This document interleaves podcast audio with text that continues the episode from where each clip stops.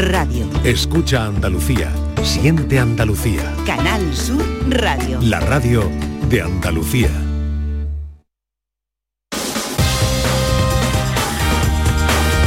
En Canal Sur Radio, gente de Andalucía, con Pepe La Rosa. La radio es lo que nosotros queremos que sea la vida. Queridas amigas, queridos amigos, muy buenos días. Pasan cuatro minutos de las 11 y esto sigue siendo Canal Sur Radio.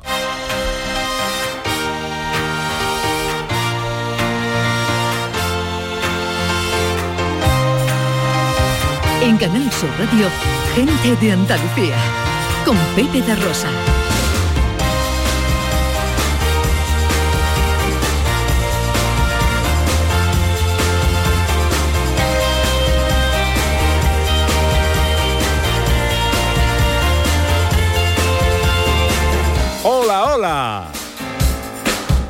Hola, ¿qué tal? ¿Cómo están? ¿Cómo llevan esta mañana de sábado 28 de octubre de 2023? Ojalá en la compañía de sus amigos de la radio lo esté pasando bien la gente de Andalucía. Desde el estudio Valentín García Sandoval tomamos el relevo de la gran Carmen Rodríguez Garzón y afrontamos tres horas de apasionante aventura por Andalucía para hablar de nuestras cosas, de nuestras costumbres, de nuestra historia, de nuestra cultura, de nuestras tradiciones, de nuestra gente. Con María Chamorro que está pendiente de todo en la producción. ¡Hola María!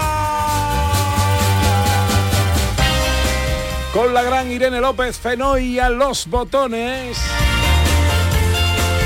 Con la mujer que vino a la vida para darle vida a la radio, Ana Carvajal. Muy buenos días. Buenos días, Pepe. Mira qué bien arrancamos hoy. Atendemos una petición que nos hacen desde Itrabo, una pequeñísima localidad de Granada, que acoge un gastrofestival para poner en valor los productos locales y promocionar experiencias culinarias. Hoy me encanta. Y visitaremos también una muestra que recorre la historia del cine en Jaén y hoy también, Ana, mucha música. Porque estaremos en la cuarta edición de Jazz Sahara, la mejor música en el paraíso y celebramos el 30 aniversario del nacimiento del mítico grupo tributo a Beatles, Los Escarabajos. Y hoy tenemos visita estelar. Llegan los compadres para hablarnos de la nueva temporada de su programa en Canal Sur Televisión. No os perdáis hoy nuestro teatrillo con guion de José Luis Ordóñez, especial Halloween y las actuaciones estelares de los compadres. Las semillas de humor las siembra siempre nuestro jardinero fiel David Jiménez. Tendremos una nueva escapada con Sandra Rodríguez. Y el mundo de las dos ruedas sin motor con Quique. Todo esto y mucho más hasta las 2 menos cuarto de la tarde si tienen ustedes la bondad como cada día de acompañarnos aquí, aquí en Canal Sur, aquí con su gente de Andalucía.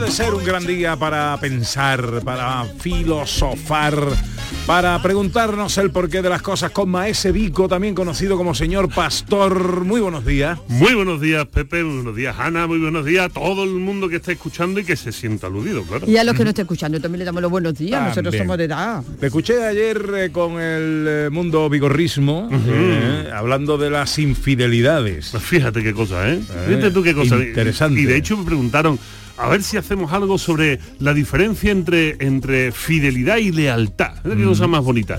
Así que bueno, habrá que hacerlo, habrá que hacerlo, pero vamos, nos vamos a pisar, nos vamos a pisar la sesión del viernes porque esta viene también súper bonita y vamos a trabajar un par de conceptos muy interesantes. ¿Qué nos preguntamos hoy? Pues vamos a preguntarnos eh, qué es lo que sucede cuando fiestas que creemos que no son nuestras las hacemos nuestras, si esto es apropiación, si esto es mestizaje, si esto es algún tipo de traición inexistente a la cultura, porque traicionar a la cultura es algo muy complicado, porque no deja de ser una construcción cultural, lo que puede hacer una especie de traición. Esto es un galimatías muy sí, gordo. esto, como dirían los mexicanos, lo más seguro es que quién sabe, ¿no? Pero la realidad es que, bueno, ya que estamos, ya que estamos a finales de octubre, apuntando ya a la untaranza al mes de noviembre, vamos a meterle mano a ese asunto. Bueno, pues será en unos minutos con Maese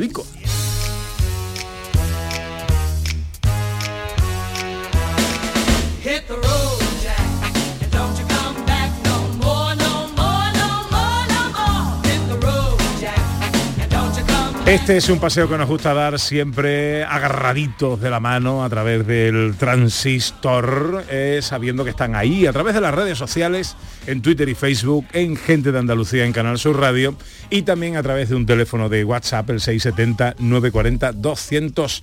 Hoy, ¿qué le vamos a proponer a los oyentes? Ana? Mira, hoy tenemos una efeméride muy bonita, porque en 1892, en París, el precursor del cine, Emile Renault, eh, eh, estrena sus pantomimas luminosas, películas animadas, mediante el sistema conocido como teatro óptico, hecho que se reconoce como el inicio de los dibujos animados. Hombre, o sea, hoy, Entonces- un día como hoy arranca la historia de los dibujos animados. Así es. Entonces, ¿qué Los vamos a pedir? mi padre los periquitos, los los periquitos. Exactamente, los periquitos.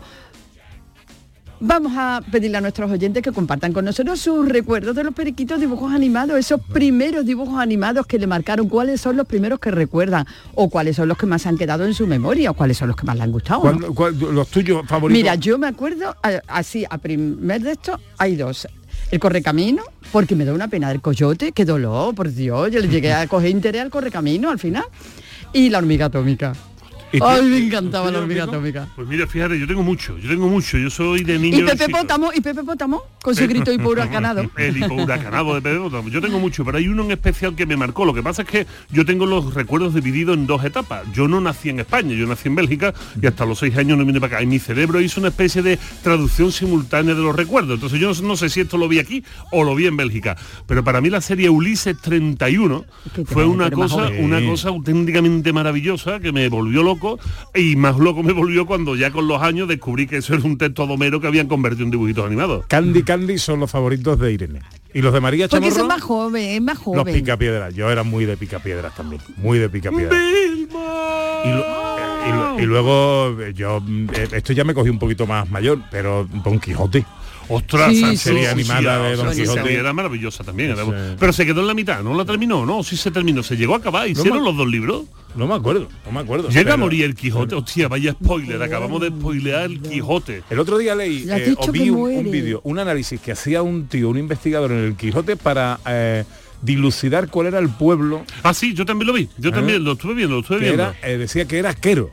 Sí, sí, por aquello de eh, por, eh, en un lugar de la Mancha de cuyo nombre no quiero acordarme, parece una tontería, pero era un juego de palabras y después, efectivamente, ahí hizo una serie de rutas diciendo cuánto tardaba de aquí al campo de Tristana, cuánto tardaba tal, y salía Quero, bueno, habrá que ir para Quero a ver si nos da un airecito quijotesco. Eh, eh, exactamente. Bueno, pues, eh, ¿cuáles son vuestros eh, periquitos favoritos, los que recordáis con más cariño, los primeros que visteis? 670 940 200, compartamos experiencia en Gente de Andalucía. Tienes que escuchar gente de Andalucía los fines de semana. Pepe da Rosa con su compiana los tienes en Canal Sur. Al comenzar la mañana, siempre con alegría para contarte las cosas de Andalucía, de Andalucía. Este otoño, únete a la revolución solar con Social Energy. Disfruta de tu instalación llave en mano con grandes descuentos y te regalamos 200 euros en tu batería virtual para que pagues 0 euros en tu factura eléctrica con Luz. Pide tu cita al 955 44 11 11 o socialenergy.es y aprovecha las subvenciones disponibles. La revolución solar es Social Energy. Este sábado hay clásico. uno de los clásicos del fútbol andaluz. Desde la tacita, Cádiz, Sevilla. Y además, el colista Almería busca su primer triunfo de la temporada ante Las Palmas. En baloncesto se enfrentan Unicaja Málaga, Breogán y además tenemos todos los partidos de la Primera Federación Andaluza. Y todo en la gran jugada de Canal Sur Radio y antes que nadie. Comenzamos a las 2 menos cuarto de la tarde con Jesús Márquez. Contigo somos más Canal Sur Radio. Contigo somos más Andalucía. En Canal Sur Radio, gente de Andalucía con Pepe da Rosa.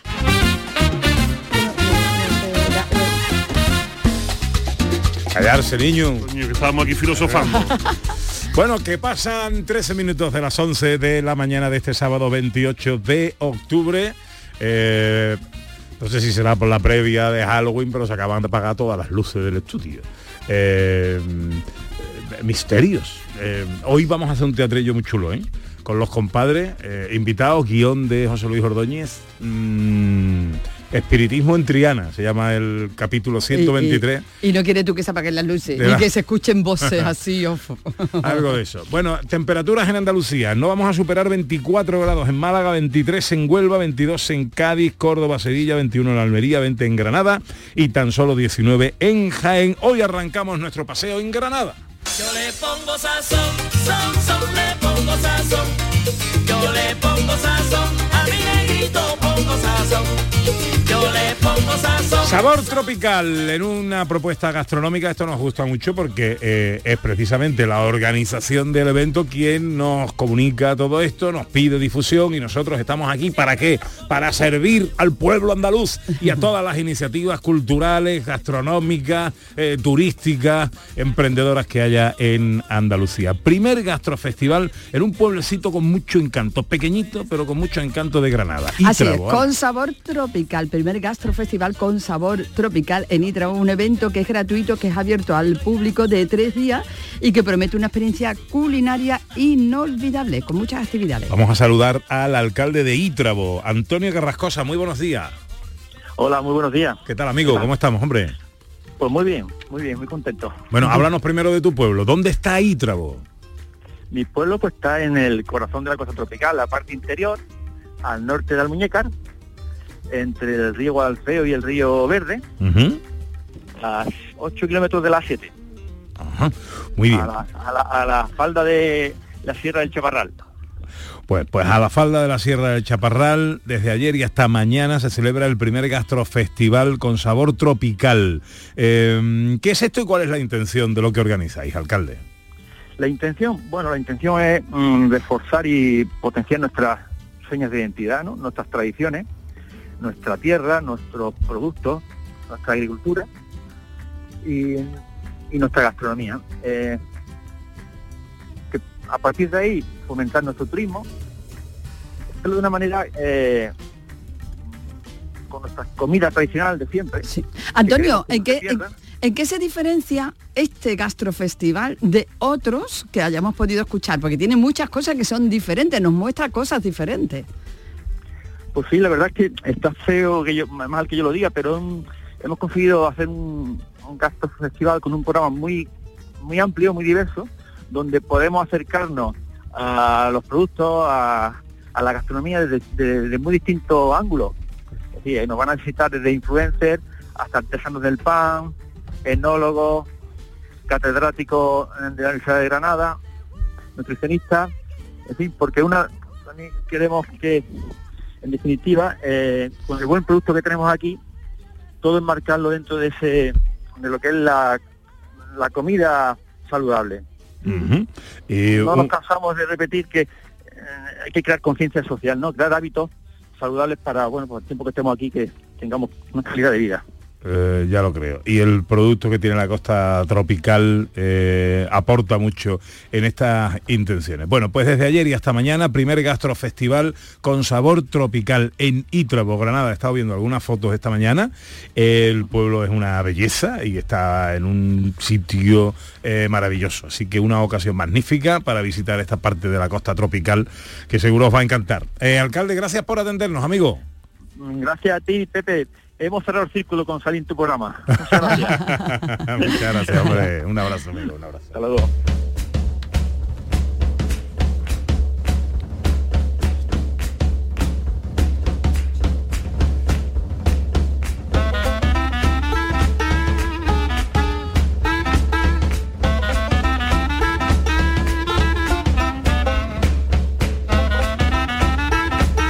Para, pa, para, pa. Bueno, pues de la costa tropical nos vamos a ir a la costa de, eh, de gaditana, a un sitio que podemos tildar de paraíso como es Sahara de los Atunes. Absolutamente, vamos, yo creo que no hay persona que no haya estado en Zahara o que no esté en Zahara que no tilde ese lugar maravilloso de paraíso, pero es que si encima lo acompañas de la mejor música, pues entonces ya es el paraíso con elevado, elevado a lo mejor de lo mejor. Cuarta edición de Jazz Sahara, con el jazz más estimulante de la escena actual. Ian Pivotti es el director de este festival que desde ayer y hasta mañana se celebra en, como decimos, el paraíso de Sahara de los Atunes. Hola Ian, I- eh, Iván, buenos días. Hola, buenos días, ¿qué hay? ¿Qué tal amigo? ¿Cómo estamos? Estamos muy bien, la verdad, aquí en Sahara con un día maravilloso que tenemos por delante. Bueno, pues un día maravilloso para escuchar buen jazz. Eso es, sí, porque tenemos, eh, anoche empezamos el primer día del festival, estrenamos con eh, un público muy numeroso en el, eh, en el Palacio de las Pilas y esta noche tenemos segunda noche del festival que, mm, que nos propone un programa doble, otro programa doble a la par que en el día de ayer y es quizás el día más, más jazzístico del festival porque porque son dos grupos, uno local y otro internacional que, que reúnen todas las características que le pueden gustar a lo- a- al aficionado del jazz. Mm, Tendremos de hecho el- Tendremos de hecho al trompetista barbateño Pablo Castillo, que vendrá con su cuarteto y que es una joven promesa, acaba de estrenar su primer disco y es gaditano, pero vive en Ámsterdam desde hace un par de años. Y luego tendremos a tres nombres eh, de referencia en el jazz europeo, nombres que han hecho la historia del, del jazz en nuestro continente y que son Ramón López, Luis Clavis y Dominique Pifarelli. Se juntan en un trío que se llama Trilog y es algo que se, que se estrena en España porque este trío, los- esos tres músicos no han tocado juntos en España todavía. Qué bueno. La programación la tenemos en la web, o sea que lo podemos mirar porque todavía hay tiempo para disfrutar tanto hoy como mañana. Pero Iván, hay muchos festivales de jazz. ¿Qué hace diferente, además del escenario, claro está, a este festival, a este Jazz Sahara? ¿Por qué tenemos que ir? Bueno, este festival nace como una muestra de jazz andaluz. Mm, Es la cuarta edición, pero nació como un festival atento a la escena local y eh, a la posible exportación, digamos, de, los músicos andaluces en, el, en los festivales de otra parte de España y del extranjero. A lo largo de, lo- de los años, las últimas ediciones, se ha mm, ampliado como abanico de estilos. Eh, no es como hemos visto ayer, hay una fusión con otra música.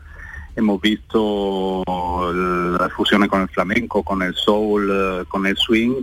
Y además, eh, bueno, no es solamente andaluz, porque si bien mm, tiene un ojo atento hacia lo que pasa en Andalucía, nos gusta también mirar fuera de fuera de Andalucía, en, en otro territorio del Estado y también en el extranjero este año por primera vez. Bueno, pues desde ayer y hasta mañana, eh, ¿hay algún eh, lugar concreto donde todo esto se celebra o hay varios escenarios? Se celebra en un sitio concreto y muy bonito además, que es el patio de la Palmera en el Palacio de la Fila. El Palacio de la Fila es- es el edificio histórico donde se trabajaba la almadraba antiguamente.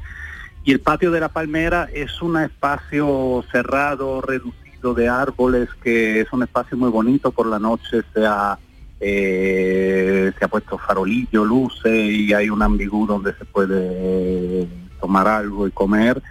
Y eh, se abren las puertas del, del patio de la Palmera a las 7 de la tarde. Los conciertos, el concierto, el primer concierto empieza a las 8 y, y luego después de los conciertos sigue la música en el patio en, con el ambigú y eso. Bueno. Mañana, sin embargo, cambiamos un poco porque siendo domingo y el último día del, del del festival está pensado como un fin de fiesta, entonces haremos una matiné, haremos un concierto al mediodía a la una de la tarde en el mismo sitio con eh, a cargo del quinteto de Dixie Lab. Es un quinteto de swing que eh, mm, recorren la tradición del hot jazz. Que del- suena de maravilla. y- Pues eh, Exactamente. 27, 28 y 29 de octubre, cuarta edición de Ya Sahara, la mejor música en el paraíso. Iván Pivotti es el director del festival. Te deseo lo mejor, querido Iván. Muchas gracias por atendernos, amigo.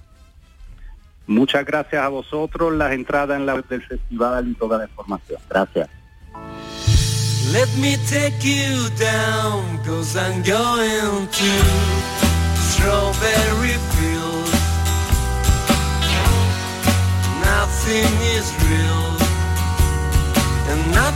¿Qué opinión tiene un rockero, un heavy metal como... Por cierto, eh, no sé si sabías, hoy se cumple una efeméride y es que eh, tal día como hoy nacía Metallica. No me digas. Sí. Allí Anda. en Los Ángeles, California. Sí, En la- y, yo sin, y yo sin festejarlo, en la cuna del trash metal. A ver, ¿cuál es mi opinión sobre qué, don Pepe? Dígame Sobre usted. los Beatles. ¿Tú eres de los que piensan que eran unos blanditos? Mm, Mira, los Beatles tienen mucho, hay que hay muchos Beatles, no solo son los cuatro de Liverpool, hay muchos Beatles, de hecho, si escuchamos la canción Helter Skelter, para muchos es una canción que está dentro del germen del rock duro. Helter Skelter de los Beatles es un tema que se entiende como rock duro, rock duro, o sea, está, está muy metido.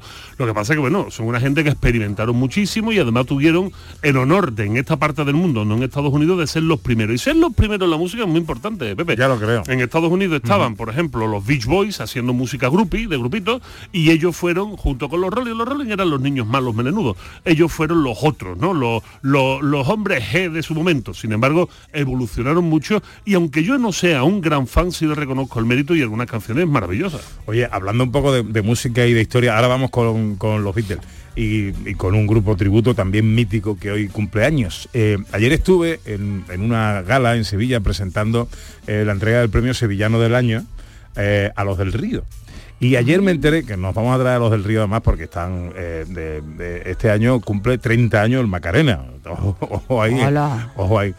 ¿Sabíais que eh, se llegó a firmar un contrato con Michael Jackson para cantar juntos? No jodas. Para cantar, pero dime que era el Macarena y me No, vuelvo loco. No, no, no sé. Otra no, cosa. No sé qué iban a cantar. Pero, ojo, fue a petición de Michael Jackson. ¡Qué O sea, fuerte!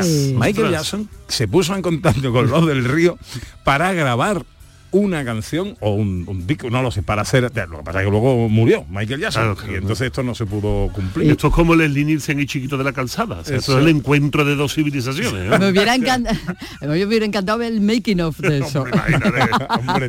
Los previos, las El- conversaciones. El maquinón, el maquinón. Vaya, Antonio y Rafael tocándose aquí donde la bragueta para bailar. y, y poniendo voz de pito, una cosa maravillosa. ¿eh?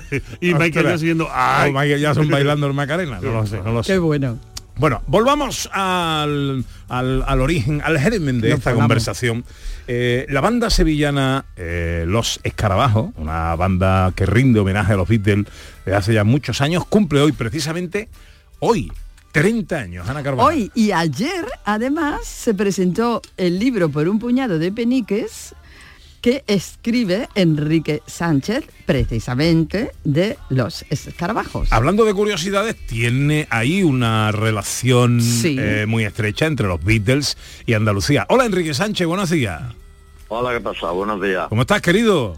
Enhorabuena, cumpleaños, feliz y todas las cosas esas. Muchas gracias, Pepe. Eh, estoy aquí casi haciendo honor a lo que me dice cuando voy a cantar, como un grillo pisado, porque es que ya me queda muy, una muy poquita voz de todo lo que he hablado, todo lo que he cantado y todo lo que llevamos haciendo esta semana en torno a, a esta celebración que para nosotros, lógicamente, es muy importante. ¿no? Oye, en, en- en breves trazos solo, eh, sobre lo que decía, ¿cuál es el vínculo de los Beatles con Andalucía? Bueno, te vas directo al segundo tema, que por cierto, tengo que corregiros y deciros que por un puñado de peniques, nada, puede que suene igual que por un puñado de dólares y demás, pero el libro se llama por un penique de fresa. Es verdad, lo he dicho yo mal, yo lo he dicho yo mal con las prisas, sí, sí señor, disculpa. Y bueno, se llama por un penique de fresa porque alude eh, simbólicamente a un single de dos canciones, claro, eh, Strawberry Fields Forever y Penny Lane, respectivamente de John Lennon y Paul McCartney. Lo de John Lennon sí se sabía, que estaba trabajando en ella en Almería cuando rodaba la película antibélica How the World. Pero lo que nadie sabe, y es lo que destapa mi libro con todo lujo de detalles, es que Paul McCartney vino a darle una sorpresa, eh, cogió su propio coche, cruzó Francia, de Irún a Sevilla, para luego hacer la carretera de la costa y llegar a Almería. Cuando entró en Andalucía se enteró de que John Lennon había cortado el rodaje antes de tiempo y entonces en Sevilla ya cambió los planes y cogió un avión, se fue a Roma y luego un safari fotográfico en Kenia. Eh, ¿Qué ocurre? Que durante ese periplo estaba componiendo Penny Lane y eso es muy importante porque al ocurrir eso significa que ambos compositores estuvieron en Andalucía componiendo en, en alguna de sus etapas pues Penny Lane es Over Forever, el single que cambió a los Beatles, que es el título del libro, ¿no? La semilla española del single que, que cambió a los Beatles porque a partir de ahí cambió el estilo, la lírica, la música, la estética, se dejaron bigotes inmediatamente después pasar Jen Pepe, etcétera, etcétera, ¿no? Ajá, qué bueno, qué interesante. Bueno, por un penique de fresas es el libro que firma Enrique Sánchez, eh, miembro fundador de Los Escarabajos. Eh, ¿qué, qué recuerdas de hace 30 años tal día como hoy? Pues recuerdo muy nítidamente que acabábamos de llegar de Barcelona, porque en aquella época mi mujer y yo teníamos una tienda de discos en Sevilla física que se llamaba Beatlemanía y organizamos un, fletamos un autobús con toda la, la Beatlemanía, valga la redundancia, de gente sevillana de aquella época y eh, vimos a Paul McCartney actuar en el Palau Jordi de Barcelona eh, justo los dos días antes. Entonces, tal como llegó el autobús aquí, al día siguiente, el fervor que traíamos y la ilusión que traíamos en el viaje de vuelta nos llevó a algunos músicos, unos más profesionales que otros, pero en definitiva, con tendencia profesional a crear un grupo serio, de verdad, que rindiera homenaje, esa es la palabra clave a los Beatles, o que recreara sus vivencias y demás, sobre todo musicalmente. Y el objetivo prioritario, llegar a tocar toda la discografía en directo. Cosa ocurrió en 2010 cuando la propia Universidad de Sevilla nos dio un título académico por haberla tocado todas. Título que nada más que tiene un grupo en el mundo y somos nosotros. Qué maravilla. Eh, ¿Fuisteis el primer grupo tributo a los Beatles en Sevilla? Eh, bueno, en Sevilla ha habido grupos pioneros del rock y eso podría hablar mejor que yo, pues Ray Palma, por ejemplo, o si quieres también Pibe Amador y demás. Y todos dirán que en algún momento tocaron canciones Beatles. Ahora, un grupo tributo, como tú lo llamas, o algo más que eso, como yo llamo a los escarabajos, Ujú. porque ya nosotros no solo es interpretar las canciones, eh, es más cosas, es revivir circunstancias, es representar España en Liverpool. Bueno, es- las estéticas, habéis, habéis cuidado mucho las estéticas, incluso de los componentes de los de- Sí, sí. Bueno, en algunos momentos sí, sobre todo cuando hacíamos conciertos temáticos, que la estética la sometíamos al disco en cuestión, ¿no? Entonces, pero ojo, sin desvirtuar nunca nuestro look personal, quiero decir que nunca, eh, incluso lo decimos de broma, ¿no? En los escenarios, ¿no? Como decía Richard Lester cuando estaba con John Lennon en Almería grabando la soy un Beatle con techo solar. A mí me pasó tres cuartos de lo mismo. Yo digo que soy un menudo conceptual y, y nunca me voy a poner peluca para, para parecerme ridículamente a Joe Harrison. Eso no significa que la peluca sea muy digna, esa parte de un atrezo que también configura otro tipo de espectáculo, que no es el nuestro, pero mm, perfectamente respetable, como el magnífico espectáculo de los Flaming Shakers, que es un grupo que nos trajimos el jueves cuando empezaron las elecciones. Bueno, el sonido no es muy bueno, Enrique, no te estamos escuchando muy bien, pero dinos cómo, eh, para terminar, eh, vais a celebrar este cumpleaños. Bueno, pues lo vamos a celebrar con un repertorio muy especial y sobre todo con un elenco de lujo, porque va a estar la persona que he citado, va a estar Raimundo Palma, Hombre, mi querido Ray Palma, guau, guau. Cla- Claro que sí. Va a estar también eh, Miguel Morales de Los Brincos. Eh, va a estar Pibe Amador, que también lo he citado. Hombre, maestro, vive. Y, y bueno, y sobre todo va a estar Javier Parisi, que es eh, argentino, que es el imitador top 1 mundial de John Lennon. También lo verlo, de verdad. Bueno, sí, sí, hemos visto, hemos visto fotos y, y, bueno, es que, es que además se parece muchísimo, ¿no? Sí, sí, sí, sí, vamos, idéntico. Ajá. Bueno, pues Enrique, eh, enhorabuena, felicidades, son muchos años, 30 años con una causa y, y haciéndolo además eh, fantásticamente bien. Por un puñado de, por un puñado no, por un penique de fresas, el libro que firma Enrique Sánchez, la semilla española del disco que cambió a The Beatles. Enrique, te mando un abrazo enorme. Venga, muchas gracias igualmente. Adiós, amigo, adiós. Cine, cine, cine, cine. Más cine, por favor. que toda la vida es cine. Bueno, pues eh, Strawberry Fields Forever y Penny Lane. Mm, Paul McCartney y eh, John Lennon. Al revés serían, respectivamente, John Lennon, Paul McCartney, autores de dos canciones que se inspiraron en Andalucía. Está muy bien. Y ahora nos vamos al cine, Ana. Nos vamos al cine y nos vamos a tirar también de nostalgia y de memoria, una exposición sobre la historia del cine, en este caso del cine en Jaén, eh, es lo que podemos ver y disfrutar para conocer hasta el próximo 17 de diciembre en el Archivo Provincial. Vamos a saludar a Juan del Arco, que es el director precisamente de este archivo, el archivo histórico de Jaén. Hola Juan, muy buenos días. Hola, buenos días. Bueno, ¿cómo hacéis este recorrido? Pues en, el Archivo Histórico Provincial de Jaén, que hacemos em, numerosas exposiciones de muy diversos temas, en esta ocasión hemos querido dedicar un homenaje al cine en Jaén. Al cine se le puede homenajear, desde distintos puntos de vista, desde la producción, desde los actores, que lo hemos reflejado también, actores que han nacido en, en Jaén, en la distribución, pero sobre todo nos hemos querido centrar en la parte de la exhibición, en, en la parte de esas salas cinematográficas que inundaron los pueblos de la provincia de Jaén y de todos los pueblos de, de Andalucía y que supusieron una ventana al mundo, sobre todo en los años 40, 50 y 60, a través de la cual los vecinos de esas poblaciones veían lo que estaba pasando en, en el mundo, como he dicho. Hay que tener en cuenta que muchas personas no, no vieron el mar salvo en el cine. Es decir, era una época en la que había muy pocos desplazamientos y que era un, un punto, un elemento para conocer lo que estaba pasando. Entonces nos hemos centrado fundamentalmente en las salas de exhibición. Hemos contado con la colaboración de distintos propietarios que ya cerraron sus cines y hemos recreado en, el, en la sala de exposiciones del archivo lo que podía ser una pequeña sala de exhibición de Ah, qué bien. cinematográfica con su cabina de proyección, con dos grandes cámaras, un- procedente de cine de Jaén. Hemos recreado lo que eran el elemen- los elementos para montar la, la película, el patio de butacas y la y la el escenario. Y en torno a, eh, a esa sala ficticia de, de exhibición hemos eh, ubicado la vitrina con la documentación, que es el objetivo principal de un, de un archivo, la documentación que nos, eh, nos testimonia la historia de esa sala. Qué bonito, qué interesante, porque además es verdad que en esos inicios pues era el trabajo pues de pioneros, ¿no? De visionarios, de gente que ponía Claro. eh, todos sus recursos, ¿no? Para construir una sala de cine y para hacer que de esa manera se abrieran las puertas al mundo, a los vecinos, ¿no? Y toda esa historia es verdad que puede ser bastante desconocida para todos y a través de esta Claro, suponía, Sí. sí, sí, perdón, suponía una gran inversión hacer una sala de cine. Por ejemplo, un, un proyector un, eh, eh, costaba en 1949 costó 18 mil pesetas.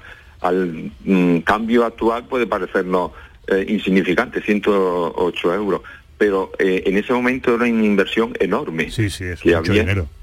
que había que ir eh, pagando por letras, ¿no? Entonces hemos contado con la con la colaboración, como he dicho, de de algunas salas cinematográficas ya cerradas, el cine recreo de Ru o el cine eh, España de Fraile o también el cine Cervantes de, de Jaén que han aportado piezas que ilustran eh, de forma muy significativa lo que fue esa época del cine, incluso con la cartelería que se eh, original de las películas que se exhibieron en ese momento. Bueno, qué chulo. Eh, ¿Esto dónde y hasta cuándo se puede ver? Recuérdanos. Está, como he dicho, en el Archivo Histórico Provincial de Jaén, en, eh, muy cerquita de los baños árabes y se puede eh, visitar todos los días, incluso sábados y festivos por la mañana, hasta el 17 de diciembre.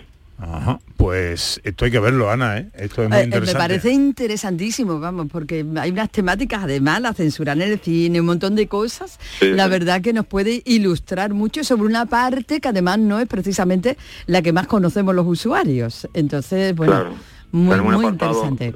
dedicado, por ej- ejemplo, como ha dicho, a la censura, en la que ya en los últimos años del franquismo, primeros años de la transición, cuando se, eh, se libera o se suprime la censura, pero todavía hay ciertas restricciones morales en los fotogramas que se ponían en, la- en los zaguanes de los cines, eh, se, bueno, pues apareci- aparecían determinados desnudos para atraer a los, a los, eh, al público y para evitar la- eh, las sanciones de la administración, pues los exhibidores tapaban determinadas partes de los cuerpos humanos, bien con cinta aislante, con rotulador o con, es decir, para evitar las sanciones. Que bueno, esto es al final es una- un repaso también a nuestra propia historia, a nuestra propia idiosincrasia y, y- y- y cultura. Pues interesante, hasta el 17 de diciembre en el Archivo Histórico de Jaén, el cine en Jaén, un recorrido por todo lo que tiene que ver, todo lo que está relacionado, fotografías, proyectores, cámaras, cartelería,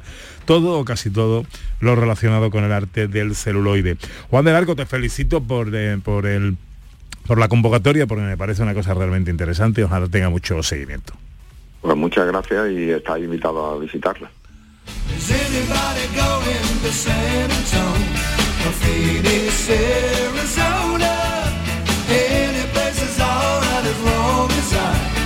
Forget I've never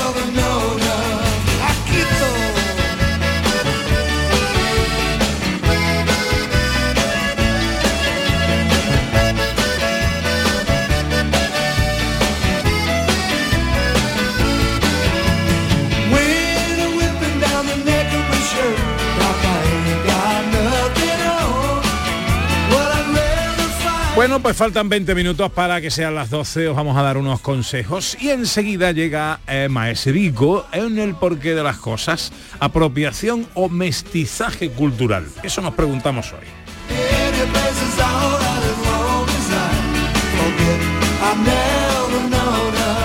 Gente de Andalucía con Pepe da Rosa. Canal Sur Radio. ¿Tienes problemas con tu dirección asistida, caja de cambios, grupo diferencial, transfer, turbo o filtro de partículas? Autorreparaciones Sánchez, tu taller de confianza en la Puebla del Río. www.autorreparacionessánchez.es Líderes en el sector, Autorreparaciones Sánchez. ¿Entrenar en casa o en el gym a la vuelta de la esquina? Basic Fit está disponible para ti. Haz del fitness tu básico con cuatro semanas extra y una mochila. Hazte socio ahora. Basic Fit. Go for it. Ver condiciones en basic-fit.es. Cuando decides hacer las cosas como nadie, ocurren cosas asombrosas. Como unir la tecnología híbrida líder de Toyota y un diseño rompedor en un SUV. Toyota CHR Electric Hybrid. Con sistema multimedia Toyota Smart Connect con servicios conectados gratis. Estrena ahora sin esperas. Lo extraordinario se hace diferente. Te esperamos en nuestro centro oficial Toyota y Paljarafe en Camas, Coria del Río y en el polígono Pisa de Mairena. ¿Ya conoces las lavadoras Nevir? Lavadoras de hasta 12 kilos con motor inverter y etiqueta energética clase A. Porque Nevir siempre piensa en el ahorro de la factura de la luz. Con las lavadoras Nevir podrás esterilizar la ropa deportiva y disfrutar de su velocidad de centrifugado y sus tres modos de lavado rápido. Si no la tienes aún, ve ya por tu lavadora Nevir. Este lunes, a partir de la una de la tarde, llega el análisis de la actualidad del deporte en Canal Sur Radio con la jugada de Sevilla. En directo, desde Sin Remedio, vibra con la mejor música y grita de emoción con los partidos más épicos. En Sin Remedio, calle Arcos 33, Los Remedios. Aquadeus, ahora más cerca de ti, procedente del manantial Sierra Nevada, un agua excepcional en sabor, de mineralización débil que nace en tu región. Aquadeus Sierra Nevada es ideal para hidratar a toda la familia y no olvides tirar tu botella al contenedor amarillo. Aquadeus, fuente de vida, ahora también en Andalucía. En Canal Sur Radio queremos que las noches del fin de semana disfrutes de una radio fascinante, con la noche más hermosa. Un programa que da respuesta a tus preguntas sobre ciencia, historia, misterio. La noche más hermosa, los viernes y sábados a partir de las 11 de la noche, con Pilar Muriel. Contigo somos más Canal Sur Radio. Contigo somos más Andalucía. Gente de Andalucía, con Pepe Rosa.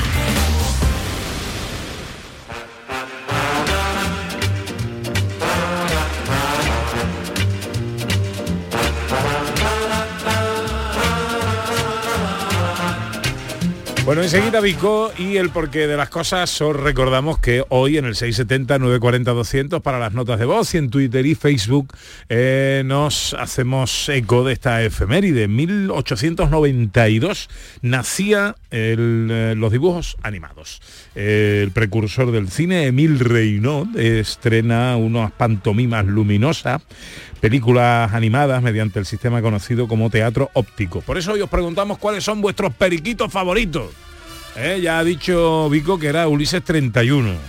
Eh, Ana dijo que la abeja maya, ¿no? No, no, no, yo dije que la hormiga atómica y el correcamino, que son de los que, más, los- de los que más me acuerdo. Esos son de Hanna Bárbara, del estudio Sí, Hanna Bárbara. sí, sí, Candy Candy, dijo Irene. eh, Sí. Y, tú, Pepe? eh, pues mira, yo eh, era mucho de era mucho de Don Quijote, la, la serie animada de Pero Don te- Quijote. Te cogió ya con talludito. Luego, sí, ese ya mayor, pero siempre he sido muy, muy, muy, muy de los coches locos. Oh, Los coches locos, qué tierno Doyuna. y- Tierno Doyuna. Penélope Glamour qué y todo- maravilla. Y patán. Y patán. Y eh, luego me pasó una cosa que me- decepcionaron un poco cuando eh, vi animaciones como las de Zipi Zape o Mortadelo y Filemón. No, esas no, esas no me gustaron. no, no. Pero me encantaban eh, los de Tony Jerry. Ajá. Me, me- de- hombre, fui mucho, aunque mm, mm, igual no me pega, pero fui mucho de la hormiga atómica, de la hormiga de la abeja maya. La- Y la hiena, Tristón ese, ¿cómo era el compañero? Leoncio y Tristón. Leoncio y Tristón. Leoncio y la- Tristón, la- y Don Gato. Madre mía, que nos volamos, nos volamos. Mira, Isabel desde Francia, pues dice que ella, la, la abeja maya, y también Candy, la historia de una huérfana americana. Bueno, vamos con... Mira ahí, ahí. Eh, no me diga. Nació una abeja bajo el sol Qué y bonito. fue famosa en el lugar. ¿Cómo era el abejorrillo que estaba el amigo suyo, Willy, no? Willy, yo creo que era Willy.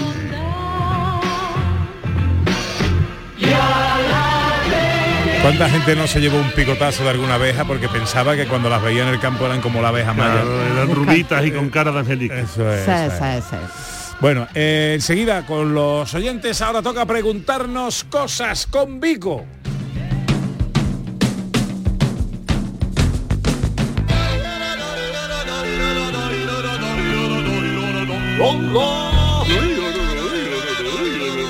Él es nuestro filósofo.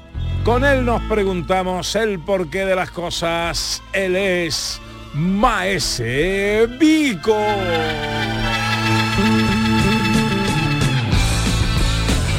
A finales de octubre eh, siempre llega una fecha polémica para aquellos que quieren polemizar, claro. El Halloween no es una fiesta de aquí, esa tradición no es nuestra, hay que reivindicar lo nuestro.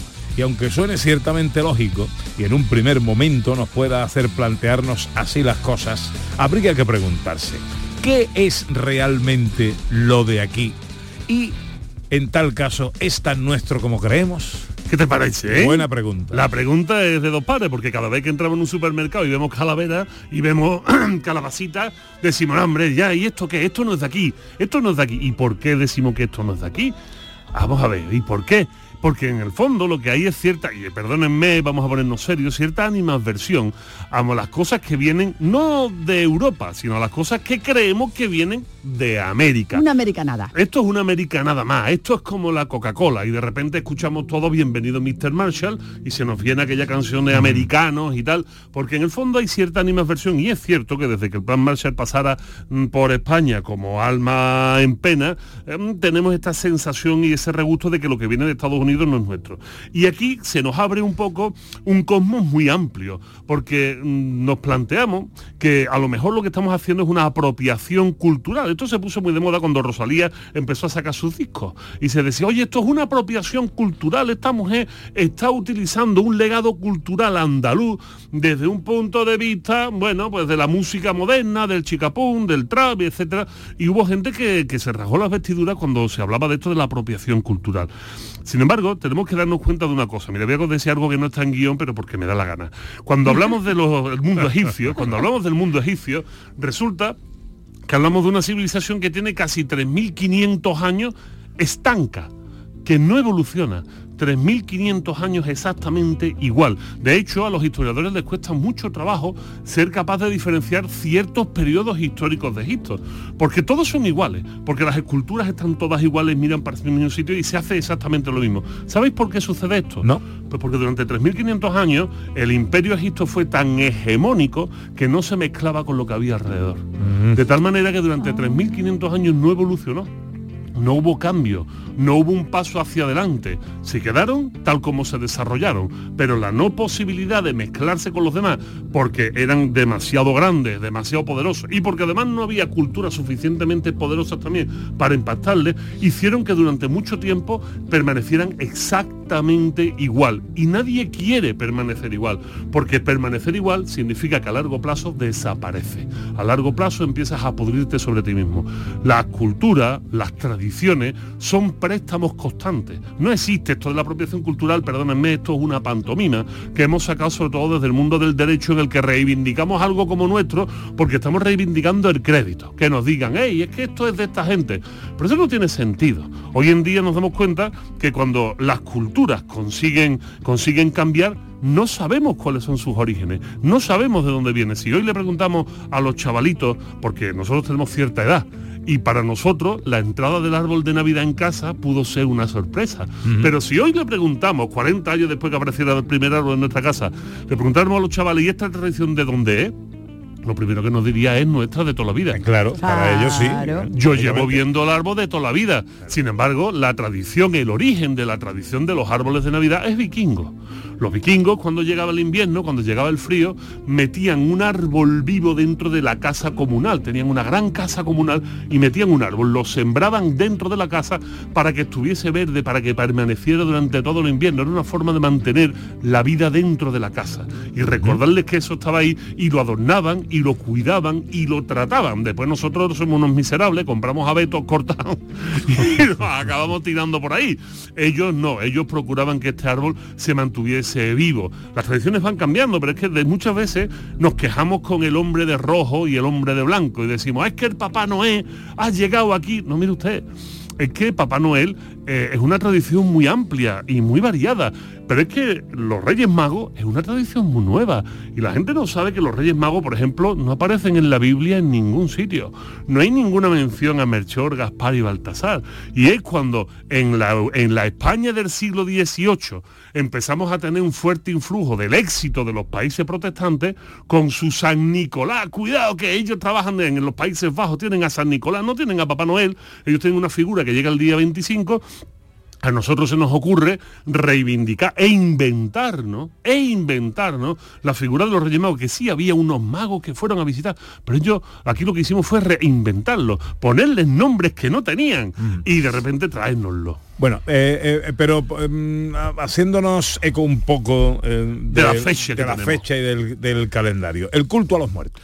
El culto a los muertos es una cosa maravillosa. Y es una cosa maravillosa porque desde que tenemos historia hay culto a los muertos.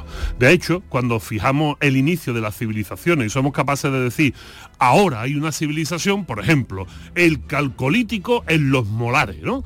Pues en ese momento el calcolítico en los molares es porque aparecen dólmenes, aparecen enterramientos en los molares. Y en ese momento decimos que se ha iniciado la civilización. Siempre hemos tenido culto. Cuando el ser humano consigue establecerse en un sitio, sea por la agricultura, sea por la ganadería, lo primero que hace es construir un templo para sus muertos. Con lo tanto, el tema de la muerte está muy presente. Pero esto va de más, es que los romanos, por ejemplo, tenían un culto muy fuerte a sus propios muertos. Y en las tumbas romanas, y ahora sí vamos acercándonos al mundo de hoy, en las tumbas romanas, en muchas de ellas, sobre todo las de postín, las de pasta, había agujeros en las lápidas. Las lápidas estaban en el suelo y había agujeros. ¿Para qué estaban los agujeros? Para hacer ofrendas, para darle vino al muerto, para reunirte con él y contarle cosas por el agujero, echarle un poquito de vino, echarle un poquito de comida. Qué bonito, ¿no? Es una especie de, es una especie de darle al muerto una ofrenda. Resulta que cuando aparece Coco, la película de Disney, y empezamos todos a verla, descubrimos un mundo de los muertos en el mundo mexicano y decimos, qué bonito, qué bonito, y además es completamente prehispánico. Pues no es verdad. No es verdad, no es verdad. El mundo de los muertos que representa Coco es una construcción de los años 20 en México. Justo después del periodo de la Revolución Mexicana eh, hay una reorganización política y los mexicanos empiezan a buscar algunas cosas que les sean muy propias para reivindicar su identidad ¿m? es una reivindicación de su identidad. Resulta que dicen, oye, que es que el día 1 es el, el día de todos los santos, el día 2 es el día de todos los difuntos. Y de repente se inventan, perdónenme que sea tan cruel, pero se inventan todo un mestizaje que no existía previamente entre algunas cuestiones del mundo, del mundo azteca, sobre todo del mundo eh, de los mexicas, y toda una tradición puramente europea. El Día de los Muertos de México es puramente europeo, porque esos altares los podemos encontrar en Galicia. Esos altares a los muertos nos recuerdan a ese culto de los muertos de los romanos. No hay tradiciones propias. Y todo esto de la flor de cempasúchil, todo esto de la llegada de los muertos, las calaveras, etcétera, no es más que un invento de un, de un tío fantástico, José Guadalupe Posada, un aguascaletenses o hidrocálido, o sea, propio y natural del estado de Aguascalientes, que se dedicaba a hacer unos versos satíricos, unos versos satíricos para el Día de Muertos, a los que en México se le llama calaverita. Ahí hay una mezcolanza tremenda. ya lo creo. Y sin embargo decimos, no, pero es que el Halloween no es de aquí. ¿Que no es de aquí el Halloween? ¿Cómo que el Halloween no es de aquí? No, no, es que el Halloween es de los estadounidenses. Pues no es verdad. El Halloween no es de los estadounidenses, que nos enteremos todos. A ver. El Halloween es de origen celta. Celta de Irlanda. Pero cuidado, que toda la cornisa cantábrica estaba lleno de celtas Eh, también. celta, claro. Y además que tenían un contacto con- con- constante, valga la redundancia, con el mundo de las islas, ¿no? El mundo eh, de lo que hoy sería la Britania. Ellos estaban en contacto con- eh, con- continuo y hace más de 3.000 años que los amigos eh, celtas celebraban una festividad que era el Samhain. La fiesta del Samhain, que es el origen, era una fiesta para eh, celebrar la agricultura, como siempre. Se vestían de calavera, pasaban eh, por las casas y empezaban esto del truco o trato. Esto del truco o trato ya era algo que hace más de 3.000 años hacían. Los romanos no se molestaron con eso, lo permitieron y eh, convivieron con ello de una manera maravillosa. Y sin embargo decimos, no, pero es que Halloween, ¿qué tiene que ver con nosotros?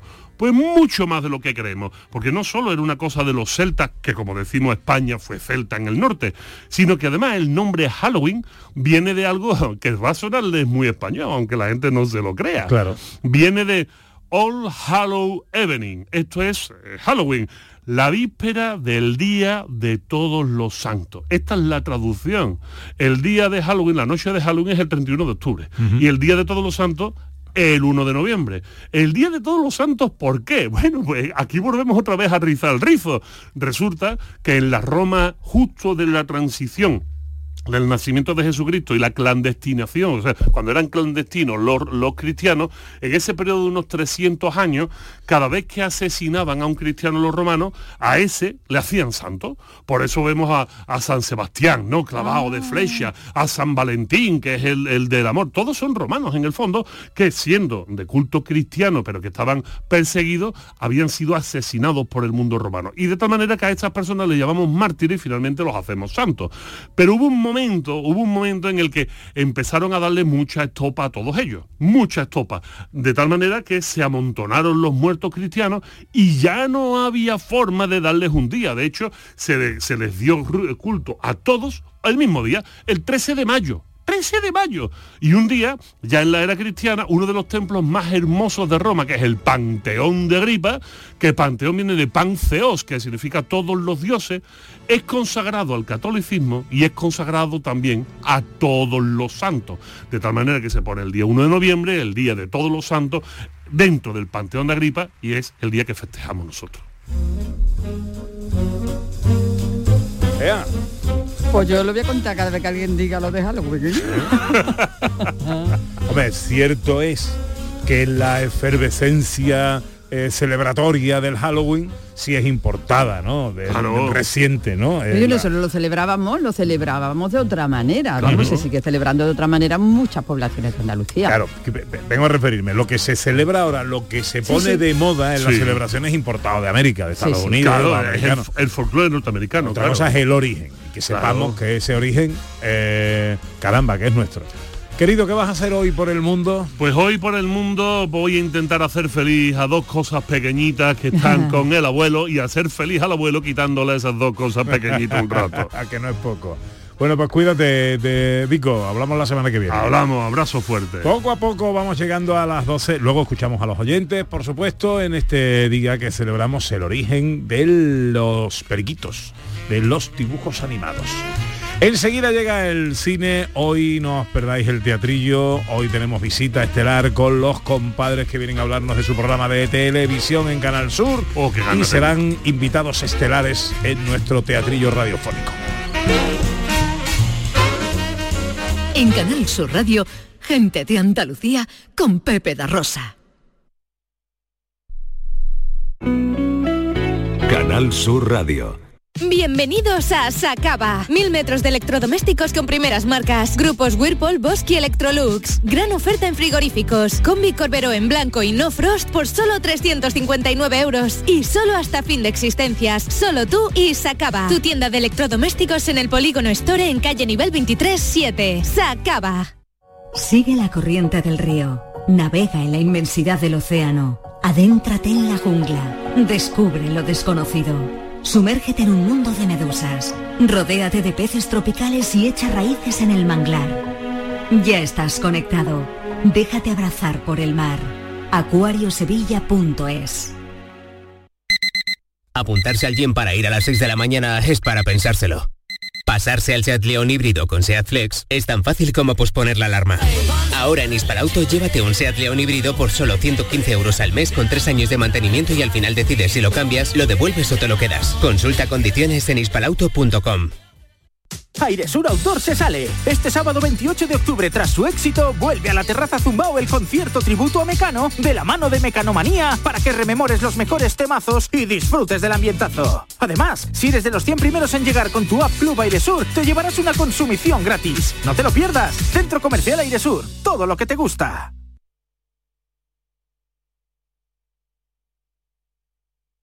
Este domingo, después del deporte, llega el humor y la diversión con el show del comandante Lara. Si crees que lo has escuchado todo, tienes que seguir el programa. No te vas a arrepentir. El mundo más absurdo y divertido de Luis Lara, que siempre, siempre te hace reír. Los domingos a partir de la medianoche. El show del comandante Lara. Contigo somos más